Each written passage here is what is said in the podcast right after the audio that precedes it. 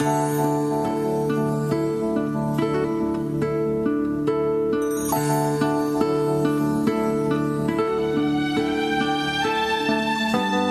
el libro de Génesis, capítulo 25, parte de una historia muy importante y develadora, porque nos puede orientar muchísimo a no cometer errores que son muy, muy profundos en la vida.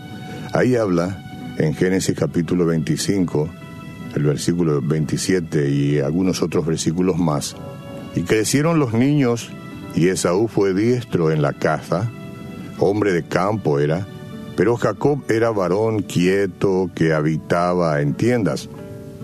Y amó Isaac, su padre, amó a Esaú, porque comía de su casa, mas Rebeca, la esposa de Isaac, amaba a Jacob.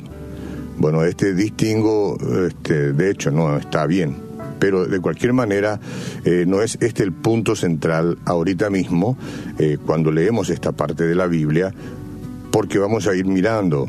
a Jacob hizo un guiso, eh, lo que conocemos como un guiso, un potaje, y luego volviendo Esaú del campo, porque Esaú era cazador, venía del campo y estaba cansado, le dijo a su hermano, dijo a Jacob, te ruego que me des a comer, convídame un poco ese guiso rojo que estás haciendo. Yo, yo estoy muy cansado, por lo tanto, este, fue llamado su nombre Edom.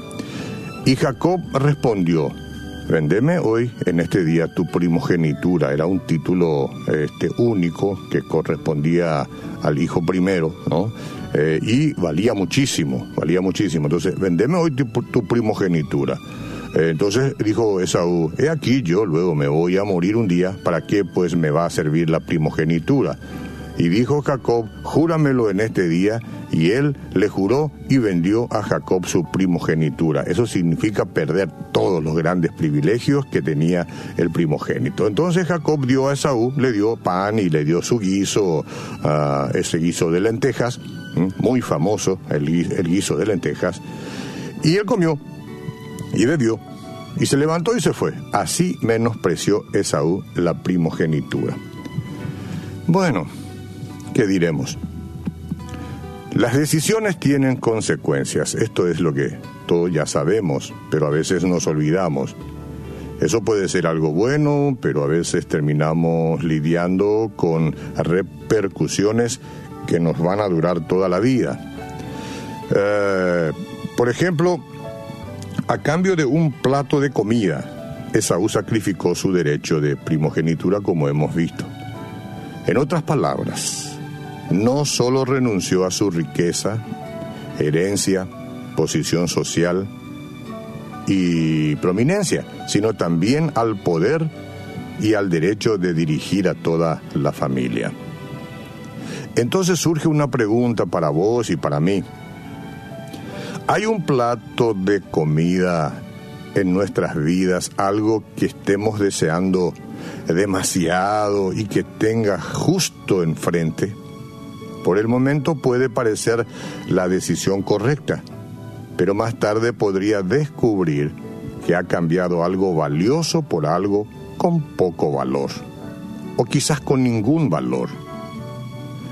De ahí que cada vez que somos gobernados por algo que no sea el Espíritu Santo, señores, estamos más propensos a sacrificar nuestro futuro por una gratificación inmediata. Los apetitos son dados por Dios, es cierto, pero no están diseñados para dominarnos. Eso fue lo que causó que Esaú perdiera su futuro. Quiso satisfacer su apetito del momento, ahora y ya, y entonces tuvo ahí estuvo dispuesto a pagar un gran precio. No sabemos si estuvo dispuesto, lo cierto es que tuvo que pagar un gran precio.